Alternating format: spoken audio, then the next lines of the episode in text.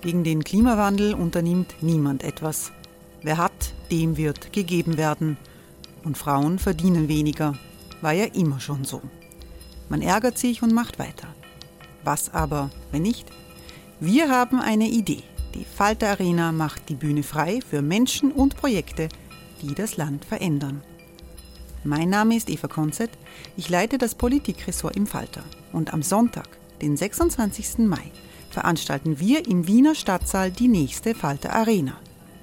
Mit dabei unter anderem der ehemalige Politiker und Neosänger Matthias Strolz, Theresa Imre von Markter, Sonja Jöchtel von Love Politics oder Kari Ochsner von Ochsner Wärmepumpen. Machen statt jammern. Wir schauen uns an, wie das funktionieren kann. Kommen auch Sie vorbei. Alle Informationen und Tickets finden Sie unter falter.at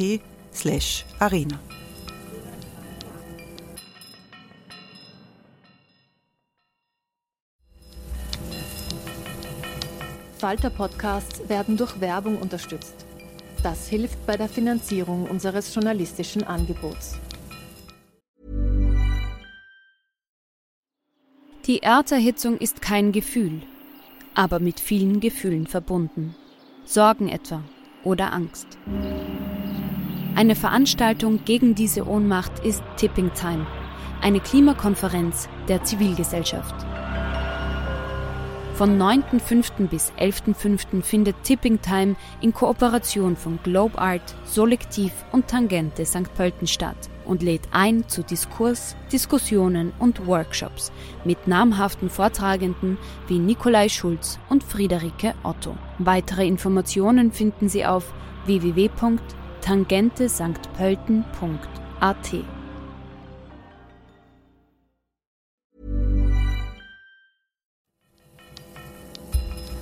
Falter Radio, der Podcast mit Raimund Löw. Sehr herzlich willkommen, meine Damen und Herren, im Falter Radio. In der österreichischen Politik gibt es dieser Tage auffällig viele Bedürftige. Darunter sind Prominente wie die frühere Europaabgeordnete und Wiener Stadträtin Ursula Stenzel oder der ehemalige Vizekanzler und FPÖ-Chef Heinz-Christian Strache sowie der zuletzt dazugestoßene ehemalige FPÖ-Finanzminister Karl-Heinz Grasser. So zumindest sieht die Lage der Satiriker Florian Schäuber. Jede Woche präsentiert Schäuber Einsichten und Aussichten in diesem Podcast. In der aktuellen Folge unterhält er sich mit dem Wirtschaftssprecher der NEOS und Hotelier Sepp Schellhorn darüber, was die für staatliche Corona-Hilfen zuständige Agentur der Regierung namens COFAG zu verbergen hat. Doch hören Sie selbst. Herzlich willkommen, liebe Zuhörerinnen und Zuhörer, bei der 23. Folge von Schäuber fragt nach. Gesondert begrüßen möchte ich heute all jene, die irrtümlich bei Schäuber fragt nach auf Falter Radio gelandet sind, weil sie zuvor auf der Online-Plattform Kaufhaus Österreich nach Scheuerlappen, Frakturschrift, Nachhilfe, Faltboot oder Radiowecker gesucht haben. 627.000 Euro durften wir für dieses offensichtliche Satireprojekt bezahlen, eine bitterböse Parodie auf völliges Versagen im Onlinehandel, bei der wir alle noch auf die Pointe warten. Hoffentlich hat man beim Programmieren nicht auch auf die vergessen. Funktionierende Suchmaschinen sind ja an sich etwas Praktisches und können manchmal sogar politischen Erkenntnisgewinn bringen. Ich habe zum Beispiel unlängst bei Google als Suchbegriff eingegeben pseudo-intellektuelle Neonazis und habe daraufhin bekommen lauter Artikel über die Identitären. Ist interessant, oder? Hm? Gut, für diese Identitären war es ja eine Woche der gemischten Gefühle. Zuerst haben sie erfahren, dass sie jetzt auch offiziell wieder in der FPÖ willkommen sind. Ähm, für mich wenig überraschend, weil das hat ganz offensichtlich wirtschaftliche Gründe. Die FPÖ ist nach den jüngsten Wahldebakeln auch finanziell in der Krise. Die brauchen Parteispenden wie einen Bissen Brot. Novomatic dürfte da momentan auch auslassen. Auf jeden Fall brauchen sie Leute, die Spenden rekrutieren können. Und da hat der Martin Sellner von den Identitären schon bewiesen, was er als Spendenkeiler drauf hat. Sogar aus Neuseeland hat der Spenden bekommen. Dass es sich bei dem Spender um einen Massenmörder handelt, ist, glaube ich, für die FPÖ nicht so ein Problem. Diesbezüglich war sie auch nach 1945 nicht allzu heikel. Ein bisschen ein Dämpfer für den Sellner und seine Bande war, dass sie just am gleichen Tag erfahren mussten, dass sie eine treue Begleiterin verlieren. Ursula Stenzel. Die war ja bei den Identitären so eine Art Walkerin. Oder wenn man diese Gruppierung als schwarz-gelbe Tölpelbande betrachtet, war sie die Ma Delten. Stenzel will jetzt als Journalistin tätig sein. Fragt sich bei welchem Medium. Da werden manche sagen, für die kommt eigentlich nur die Weinpresse in Frage. Hm, ich glaube aber, es gäbe tatsächlich einen idealen Medienpartner für Ursula Stenzel, nämlich Didi Mateschitz. Der passt nicht nur altersmäßig perfekt zu ihr, sondern auch weltanschaulich. Vor drei Jahren hat mir ein prominenter TV-Journalist von einem Hintergrundgespräch erzählt, das er kurz zuvor mit Mateschitz geführt hatte. Das Fazit des Journalisten lautete, bist du deppert, verglichen mit dem ist der Felix Baumgartner ein Linksliberaler. Umso überraschter war ich damals, als kurz darauf bekannt wurde, dass Mateschitz eine Plattform für investigativen Journalismus gegründet hat. Dieses Medium namens Addendum lieferte in Folge tatsächlich einige Anerkennung verdienende Recherchen, unter anderem zum brandaktuellen Thema Wie weit reicht der Arm des Glücksspiels in Österreichs Politik? Doch in der für sein Fortbestehen entscheidenden Zielgruppe ist Addendum leider gescheitert, nämlich bei den über 75-jährigen Multimilliardären aus der Getränkebranche. Wie mir Mitarbeiter des Red Bull Medienhauses glaubhaft versichern, dürften Misserfolge in besagter Zielgruppe ganz generell das einzig relevante Kriterium für die Absetzung medialer Projekte sein. Man könnte also die Einstellung von Addendum damit erklären, dass, auch angesichts der zuvor erwähnten ideologischen Verortung, die Arbeit der Rechercheplattform ihrem Gründer keine rechte Freude gemacht hat.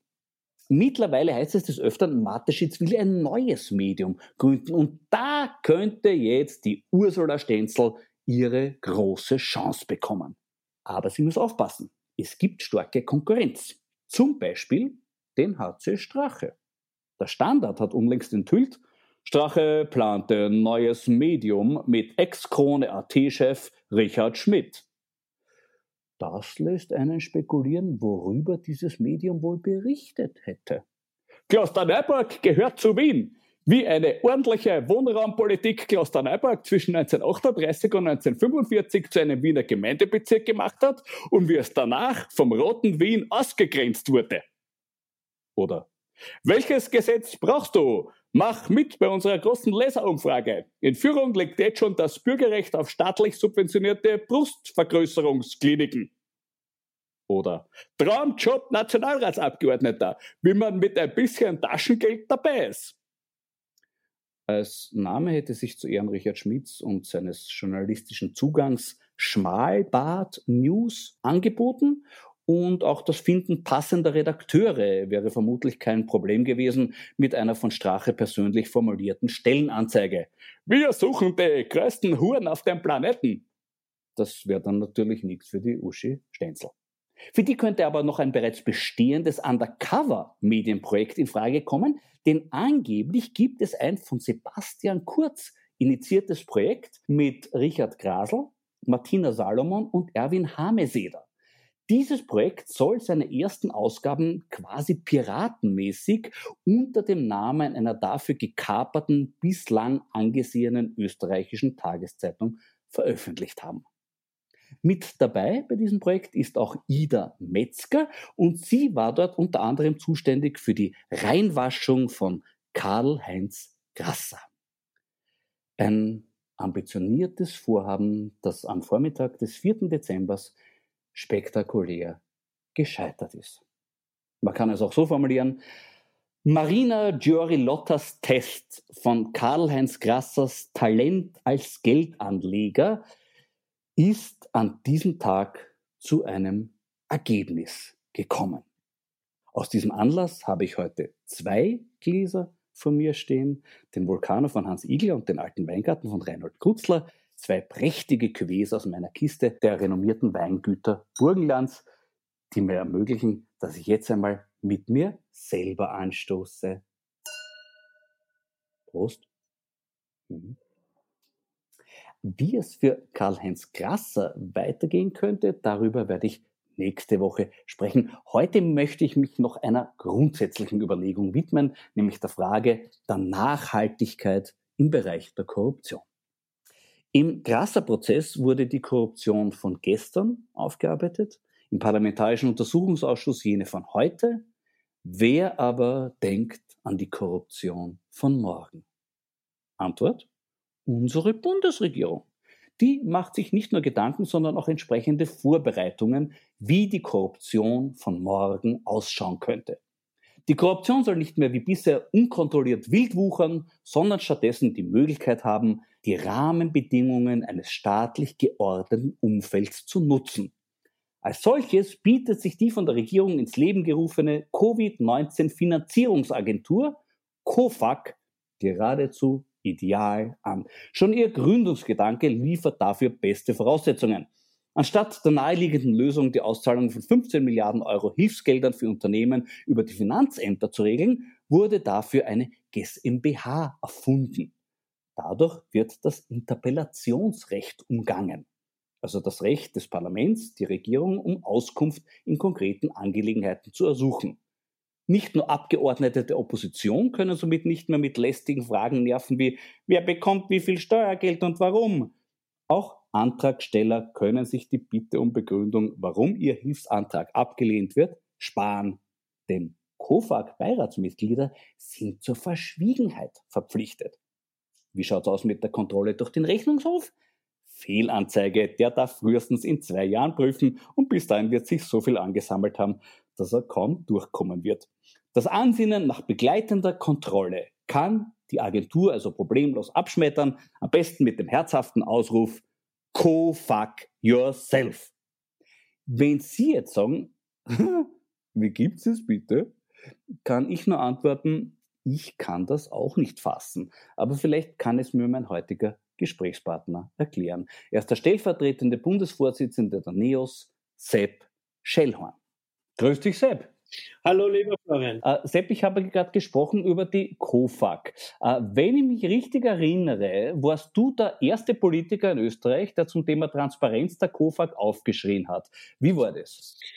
Es war eigentlich sehr früh. Eigentlich müsste man noch ein bisschen weiter zurückgehen und die Rolle dieses Herrn Thomas Schmidt beleuchten, der sozusagen die ÖBAG äh, damals sich selbst ausgeschrieben hat, sich selbst ein Gesetz gemacht hat er war damals noch im Finanzministerium und hat sich selbst dann de facto auch auf diesen Posten der ÖBAG gesetzt und hat sich selbst de facto seinen Aufsichtsrat zusammengesucht. Das war noch vor Corona. Dann äh, kam Corona und dann wurde sozusagen unter dem Finanzministerium eine Gesellschaft gegründet, das ging relativ ratzfatz. Also da hat man sich schon gefragt, wie geht sowas, dass man sowas so schnell zusammenbringt.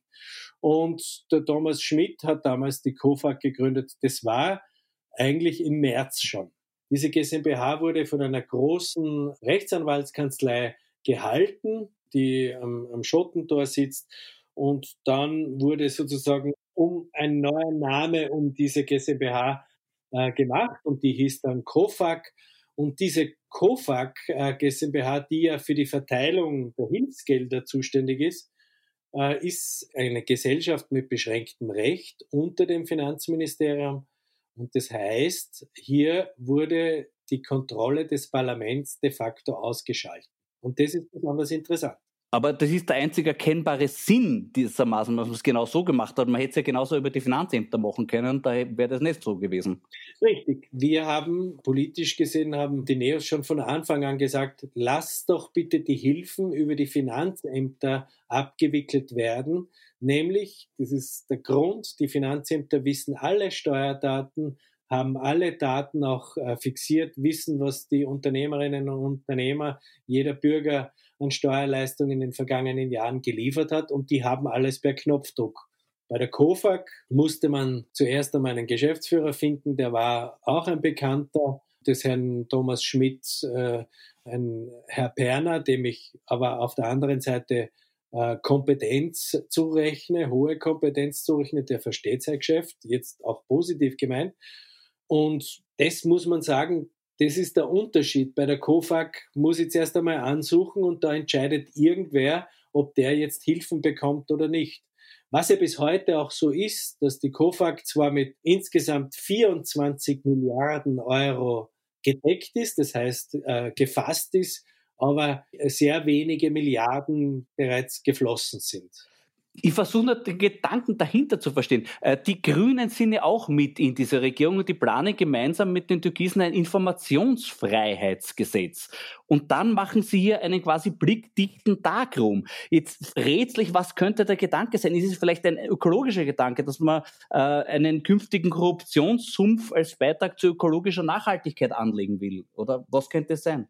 Könnte man sagen. Man, man, könnte aber auch sagen, die Grünen wurden de facto über den Tisch gezogen, weil sie damals noch von dem Gedanken geleitet waren, wen würde der Anstand wählen, aber jeden normal denkenden Menschen, einem Juristen etc. leuchtet sofort ein, da verdeckt man was. Das ist de facto eine Blackbox. Also äh, wir verstehen es bis heute nicht, dass dieses Konstrukt so gemacht wurde und verstehen vor allem nicht, dass sich die Grünen da so überrumpeln haben lassen. Vielleicht deswegen, dass neben dem Herrn Berner ein Grüner da genauso als Geschäftsführer mhm. sitzt. Also man könnte sagen, das geht gleich weiter wie früher unter Rot, Schwarz, Schwarz, äh, Blau.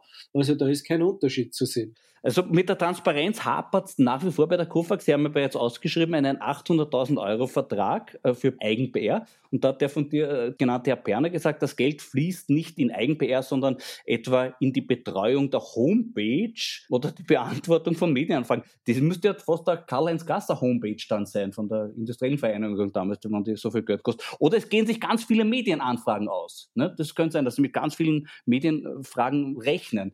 Hat sich eigentlich auf das hinauf dass ihr das thematisiert habt, irgendwas getan in dem Bereich? Naja, lass mich dann zuerst einmal wegen den Homepages sagen. Es fällt uns ja schon de facto gar nicht mehr auf, wenn man auch Kaufhaus Österreich betrachtet, kostet ja auch ungefähr das gleiche Geld. Also mhm. äh, in einem Land, wo man denkt, wir sollten halbwegs auf europäischen Standard sein, was Digitalisierung betrifft, ist es schwer vorstellbar, dass diese Summe überhaupt verwendet werden muss um de facto Informationen weiterzugeben an die Klienten, an die Ansuchenden, was die COFAG zu tun hat oder nicht zu tun hat. Ich denke, hier wird auch wieder, ganz ehrlich gesagt, ein bisschen Geld äh, unter einem anderen Schirm versteckt, das man dann für was anderes brauchen wird. Das ist der Punkt. Also natürlich haben wir Reaktionen bekommen, aber das ist der typisch österreichische Reflex äh, eigentlich einer Demokratie unwürdig. Wir bringen ja auch, wie du richtig sagst, ähm, haben wir den Vorschlag gebracht, es nicht über die HOFAG, COFAG zu machen, sondern über die Finanz, äh, Finanz Online.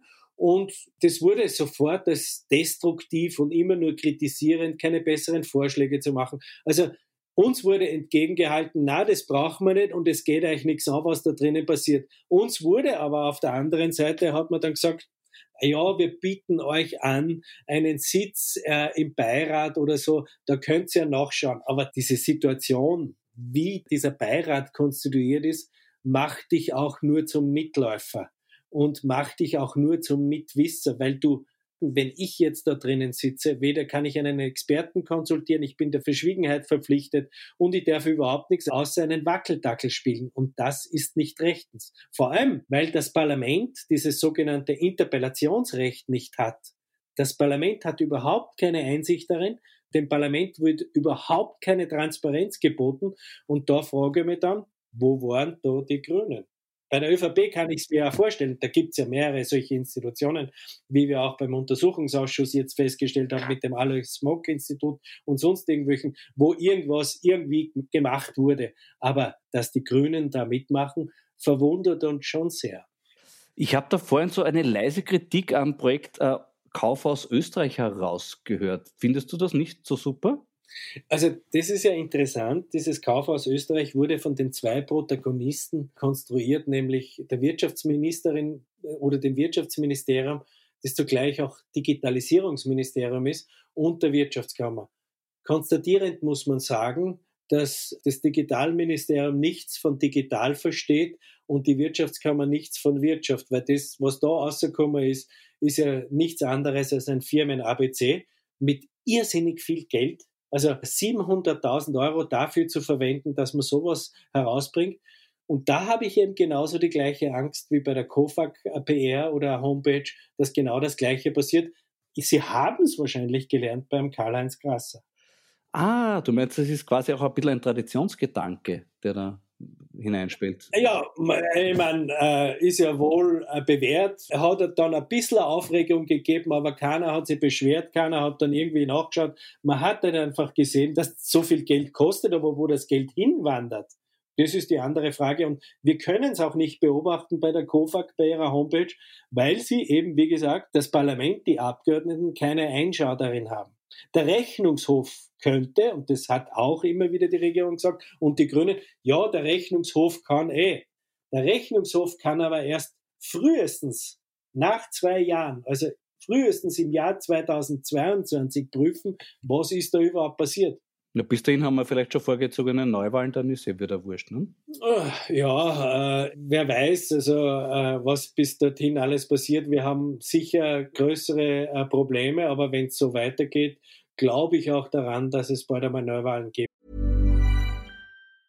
Burroughs Furniture is built for the way you live.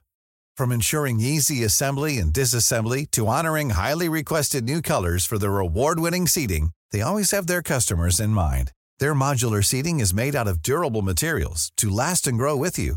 And with Burrow, you always get fast, free shipping.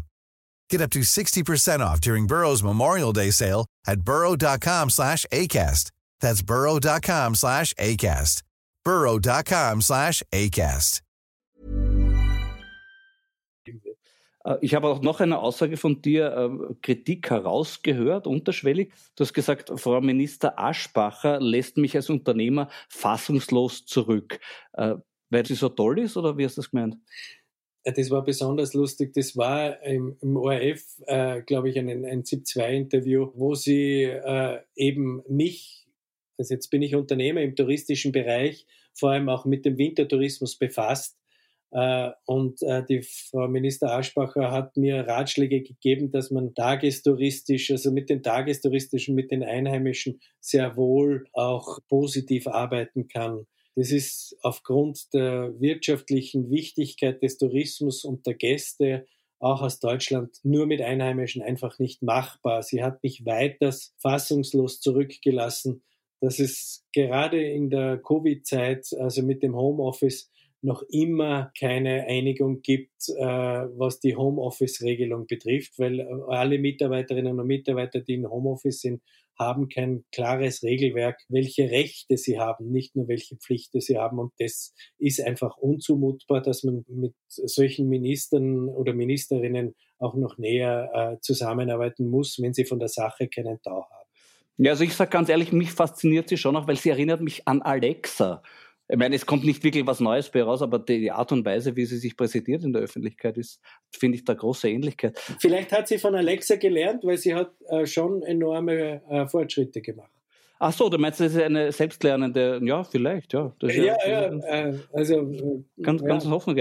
Du, Sepp, wie beurteilst du denn an sich die Corona-Hilfsmaßnahmen der Regierung? Aus Sicht ähm, eines Touristikers muss ich sagen, die erste Hilfsmaßnahme, die gut gelaufen ist, war der 80-prozentige Umsatzersatz im November, der erstaunlicherweise so schnell und gut funktioniert hat, weil er eben nicht direkt äh, über die KOFAG abgewickelt wurde äh, in, in, Form eines bürokratischen Ansuchens, sondern über Finanz Online. Jetzt werden sicher viele Kritiker sagen, äh, ja, das ist überschießend für den Tourismus. Äh, ich kann aber eine klare Rechnung aufstellen, dass ich meine Mitarbeiter in Salzburg in einem anderen Betrieb, in einem Stadtbetrieb, äh, habe ich keinen in, äh, äh in die Arbeitslose geschickt, sondern alle in Kurzarbeit gehalten und habe de facto mit diesem 80-prozentigen Umsatzersatz aus dem November 2019 Davon habe ich 100.000 gekriegt, aber insgesamt habe ich einen Verlust von 530.000 und das ist doch schon happig alleine bei der Kurzarbeit, die Löhne haben mich gekostet 450.000 Euro und 140.000 habe ich über die Kurzarbeit abgegolten bekommen. Das ist doch ein enormer Unterschied. Man muss bedenken, der 13., 14. und das Urlaubsgeld, also drei volle Löhne hat immer noch der Arbeitgeber zu bezahlen. Also die, diese große überschießende Hilfe war es nicht, aber dennoch kommen wir über die Runden.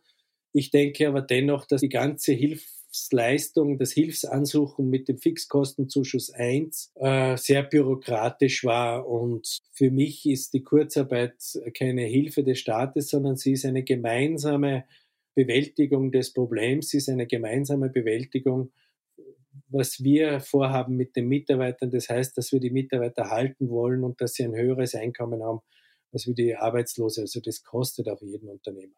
Viel sorgvoller blicke ich auf das Jahr 2021 weil vor allem im touristischen Bereich der Winter kein Geschäft werden wird, weil wir alle unsere Mitarbeiter weiter beschäftigen werden. Das heißt, wir werden hier Verluste einfahren. Äh, weil ähm, es lange dauern wird, bis sich der Tourismus in der Stadt erholt. Da redet man erst von 2024 und weil äh, eben diese Verluste auch abzuarbeiten sind. Das heißt, äh, bei der Investitionstätigkeit wird es schwieriger. Und das habe ich schon im Frühjahr gesagt, stirbt der Hotelier, der Gastwirt, stirbt der Tischler. Und das wird in den Regionen fehlen. Und das wird der springende Punkt wie halten wir vor allem die Nachgelagerten, den Bäcker, den, den Landwirt, der sein Fleisch liefert, den Tischler, den Installateur am Leben, auch mit sozusagen nötigen Investitionen, damit die auch Arbeit haben. Mhm. Also man könnte zusammenfassen, du weißt auch nicht wirklich, wie es weitergehen wird. Muss man sich aber doch vielleicht einmal selbstkritisch die Frage stellen, bist du vielleicht einfach zu wenig gut informiert? Es gibt ja auch Gastronomen, die schon wissen, wie es weitergeht, bevor es offiziell verlautbart wird. Ich denke da an den Martin Ho. Was macht der besser als du? Ja, ich wollte schon gerade sagen, ho, ho, ho. Ähm, ja, äh, also er hat als erstes gewusst, wann zugesperrt wird. Er hat schon zwei Tage früher zugesperrt. Er hat auch das äh, mit der damaligen Umsatzsteuerreduktion viel früher gewusst, als wir das gewusst haben. Vielleicht bin ich äh, viel zu weit weg an dem Herrn Bundeskanzler, was ich dem Bundeskanzler nicht übel nehme. Aber es gibt hier doch Gleiche und Gleicheres. Überlegst du vielleicht auch dein gastronomisches Angebot zu erweitern? Der Martin Hoher hat ja durchaus vielfältige Angebote in seinen Clubs, äh, dass man sich das als Vorbild nimmt? Äh, ich verabreiche warme und kalte Getränke und warme und kalte Speisen mehr nicht. Das ist gut. Das heißt aber, das war vorher wirklich nur ein Versprecher von dir, weil du hast den schönen Versprecher gesagt, du hast von der Hofag gesprochen. Äh, das ist jetzt aber nicht, das war jetzt nicht irgendwie eine Anspielung. Also. Na, ich habe, äh, nein, das ist mir äh, rausgerutscht, genauso wie du damals äh, auch äh, in einem anderen Medium von Co-Fuck Yourself gesprochen hast. Vielleicht hast du auch schon das habe ich schon wieder gemacht, oh je. Hofak himself. Na, es ist ja spannend. Ich denke mal, der Martin ist vielleicht deshalb auch einfach so gut informiert, weil er ist staatstragend geworden, wenn man sich die Langfassung vom Ibiza-Video anhört. Sogar dort kommt er vor. Also das ist vielleicht einfach wirklich ein derartiger Leitbetrieb, dass auch du dich ein bisschen dran orientieren solltest. Ja, ich glaube auch, dass er vielleicht, ich würde auch vorschlagen, das wundert mich sowieso, dass er nur nicht Spartenobmann bei der Wirtschaftskammer geworden ist. Na, ganz genau, ganz genau, lieber Sepp. Du beschäftigst dich ja intensiv mit den Aktivitäten der Wirtschaftskammer und in den vergangenen Wochen hat sich herausgestellt, dass es bei der Wirtschaftskammer bald zu massiven Wahlbetrug gekommen ist. Weißt du da schon genaueres?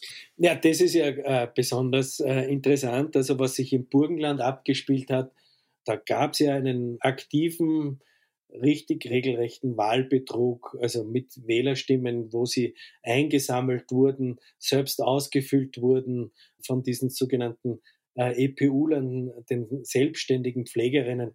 Also das war ja, ist ja ganz brutal.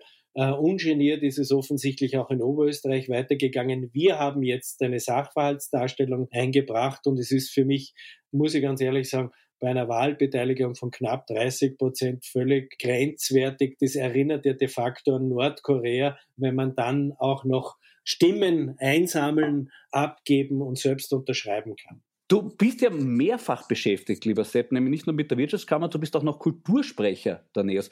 Bist du auch, so wie unser Bundeskanzler das bezeichnet hat, ein Kulturverliebter? Ich bin ein Kulturschaffender. Natürlich bin ich in die Kultur verliebt. und ich würde es nie so wagen wie der Herr Bundeskanzler. Ich weiß ja nicht, in welche Veranstaltung er geht. Das ist mir bis heute noch nicht äh, bekannt, aber ich glaube. Vielleicht macht der Martin Ho dir Vorträge. Ja, das wollte ich gerade sagen. Äh, vielleicht äh, gibt es ja dort irgendwelche anderen Vorführungen, aber es ist mir nicht ganz bewusst. Also ich glaube auch nicht, dass es die Kunst alleine ist, die der Martin Ho so ausstellt. Ja, ja, das kann sein. Aber das heißt, du fühlst dich angesprochen. Wie siehst du an sich die Lage derzeit bei der Kultur? Äh, das war im Frühjahr schon so bei Lockdown 1 und jetzt bei Lockdown 2 ist es echt, das ist diese Verwandtschaft, die wir haben. Alle Kunst- und Kulturschaffenden, denen geht es genauso wie der Gastronomie, die kommen am härtesten dran. Es ist ja überhaupt nicht einzusehen, dass am 7. Dezember der Handel wieder aufgeht, die dann locken mit äh, Möbelhäusern mit 70 Prozent Reduktion. Da werden es nicht einzeln reingehen. Die Gasthäuser, die Speiserestaurants, und ich meine jetzt nicht an Martin Hoser Restaurant, weil da haben andere Partys stattgefunden. Aber die Gasthäuser, die Speiserestaurants, die Kulturbetriebe, ein Kabarett, ein Theater, die hatten Sicherheitskonzepte. Da waren auch überhaupt keine Infektionen feststellbar bzw. nachweisbar, wenn dann nur im 2%-Bereich. Die wurden gesperrt, die dürfen auch jetzt über Weihnachten, Silvester und vielleicht auch bis Februar nicht veranstalten, aber der Handel geht auf und ich denke, die haben sich alle bemüht. Wir haben uns alle Gedanken gemacht mit den Kulturschaffenden gemeinsam. Ich habe selbst ein, ein Literaturfestival abgehalten. Die Leute haben sich sicher gefühlt und es ist unverständlich. Und dann kommen ja die Folgewirkungen dazu. Was der Tischler äh, hier in der Region ist, ist der Beleuchter, bei einer Kabarett oder bei einer, bei einer Theaterveranstaltung. Und die leiden alle drunter. Und ich finde diese Hilfen in dem Sinn auch lächerlich. Nachdem in Wien die Koalition mit der SPÖ bekannt wurde, haben einige gemeint, jetzt soll aber bitte der Schellhorn Stadtrat werden. Warum ist da nichts draus geworden? Weil ich in Goldeck gemeldet bin. Klosterneuburg ja, ne? Ja, eben. Ah, das hätte man, ja, aber ich habe nicht einmal meine Mutter dort oder eine Oma, geschweige denn eine Tante. Aber das, das war nicht möglich. Aber ich heiße, ich heiße es gut, auch bei aller Kritik. Ich heiße diese Koalition gut, weil es ein Gegenmodell ist zu dieser verschleierten Bundesregierung von Schwarz und Grün. Na gut, lieber Sepp, dann, es gibt aber auch welche, die sie nicht gut heißen. Und da komme ich jetzt zu meiner letzten Frage. Und ich muss dazu sagen, das ist jetzt eine sehr persönliche Frage. Ich ja. weiß, ich ahne sie schon. Ich, ich sage gleich dazu, du musst sie nicht beantworten. Gell? Du kannst auch in klassischer Politikermanier irgendwas antworten, nicht, was nichts mit der Frage zu tun hat. Aber das ist nicht mein Stil. Das ist nicht mein Stil. Aber ich, ich, ich kann es mir einfach nicht verkneifen. Lieber Sepp, diese eine Frage muss bitte noch sein. Also jetzt tapfer sein. Hier ist meine Frage. Wenn ich einen Bruder hätte, der ein fundamentalistischer Neoliberaler ist, das auch öffentlich in zumeist haltlosen Kommentaren zelebriert und ich dann immer wieder mit ihm verwechselt wird, also mir wird das Gimpfte aufgehen. Wie geht's dir damit? Ich glaube, das ist mittlerweile so klar, dass wir nicht mehr verwechselt werden. Wir haben einfach nur mehr den gleichen Familiennamen. Aber es gibt auch wahnsinnig viele Meier in Österreich, nicht? Das ist eine sehr schöne Antwort. Äh, Sepp noch dazu ist ja Weihnachten, bevor das Fest der Familie, der Familienzusammenkünfte. Wird das bei euch harmonisch sein alles? Das ist die größte Herausforderung im Jahr 2020. Ich sage es ganz ehrlich. Es war zuerst die große Herausforderung, alle meine Mitarbeiter halten zu können. Aber die größte aller Herausforderungen, faktisch die Schlachten der Herausforderungen, wird der 24. Dezember sein. Weil ich das große Glück hatte, in den letzten 20, 30 Jahren am 24. immer äh, für die Gäste zu kochen bzw. eine Ansprache zu halten. Und das äh, familiäre spielte sich in einem ganz kurzen Zeitraum zwischen 17 Uhr, 17.30 Uhr bis 18 Uhr ab. Und dann habe ich gesagt, ich, gut, ich muss jetzt kochen gehen. Und das weiß ich noch nicht und ich muss mich eigentlich psychisch darauf vorbereiten. Das eine oder andere Achterl äh, wird mir äh, sozusagen nicht erspart bleiben im, im Vorfeld. Kennst du eigentlich die Steigerungsstufe vom Fluchtachterl oder sagen wir mal Reiseachterl, Fluchtachterl, Panikachterl, Sicherheitsviertel? Und ich glaube, ich werde mit einem Sicherheitsviertel hineingehen. Lieber Sepp, das ist ein sehr, sehr guter Plan. Ich halte dir ganz fest die Daumen sage wie so oft am Schluss meiner Gespräche, möge die Übung gelingen. Frohe Festtage dir und alles Gute. Lieber Florian, ich danke dir und auch dir schöne Tage. Das war die 23. Folge von Schäuber fragt nach. Nächste Woche wird der deutsche Buchautor und Journalist Hasnain Kasim mein Gast sein. Ich sage danke fürs Zuhören und möchte heute mit einem kleinen Zitatenvergleich schließen, nämlich eine Aussage von Donald Trump. Ich weiß, dass ich diese Wahl gewonnen habe. Mit einer Aussage von Karl-Heinz Grasser. Ich weiß, dass ich unschuldig bin. Diese Zitate haben nicht nur ihren überschaubaren Realitätsbezug gemeinsam, sondern vermutlich auch das gleiche Motiv. Beide Herren wollen einfach nicht ins Gefängnis. In diesem Sinn, bleiben Sie aufmerksam. Ihr Florian Schäuber. Sie hörten die wöchentliche Satiresendung im Falterradio. Ich verabschiede mich von allen, die uns auf OKW hören, im Freirad Tirol und auf Radio Agora in Kärnten. Humor und ein kritischer Blick auf unsere Wirklichkeit, das gehört zusammen. Jede Woche finden Sie beides im Falter. Daher der Hinweis, abonnieren Sie den Falter, es zahlt sich aus. Wenn Sie schon ein Abo haben, dann ist ein Geschenksabo ideal für diese Tage. Sie können es ganz ohne Ansteckungsrisiko besorgen über die Internetadresse abo.falter.at. Ursula Winterauer hat die Signation gestaltet. Anna Goldenberg und Georg Schober betreuen die Audiotechnik. Ich verabschiede mich bis zur nächsten Folge.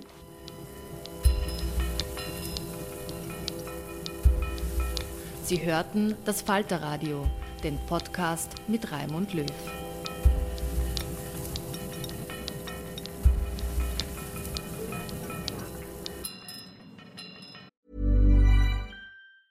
Hi, I'm Daniel, founder of Pretty Litter. Did you know cats tend to hide symptoms of sickness and pain? I learned this the hard way after losing my cat, Gingy. So I created Pretty Litter, a health monitoring litter that helps detect early signs of illness by changing colors, saving you money and potentially your cat's life. Pretty Litter is veterinarian developed, and it's the easiest way to keep tabs on your fur baby's health right at home. Go to prettylitter.com and use code ACAST for 20% off your first order and a free cat toy. Terms and conditions apply. See site for details. Hey, it's Paige DeSorbo from Giggly Squad. High quality fashion without the price tag? Say hello to Quince. I'm snagging high end essentials like cozy cashmere sweaters, sleek leather jackets, fine jewelry, and so much more. With Quince being 50 to 80% less than similar brands. And they partner with factories that prioritize safe, ethical, and responsible manufacturing. I love that. Luxury quality within reach. Go to quince.com slash style to get free shipping and 365 day returns on your next order. Quince.com slash style.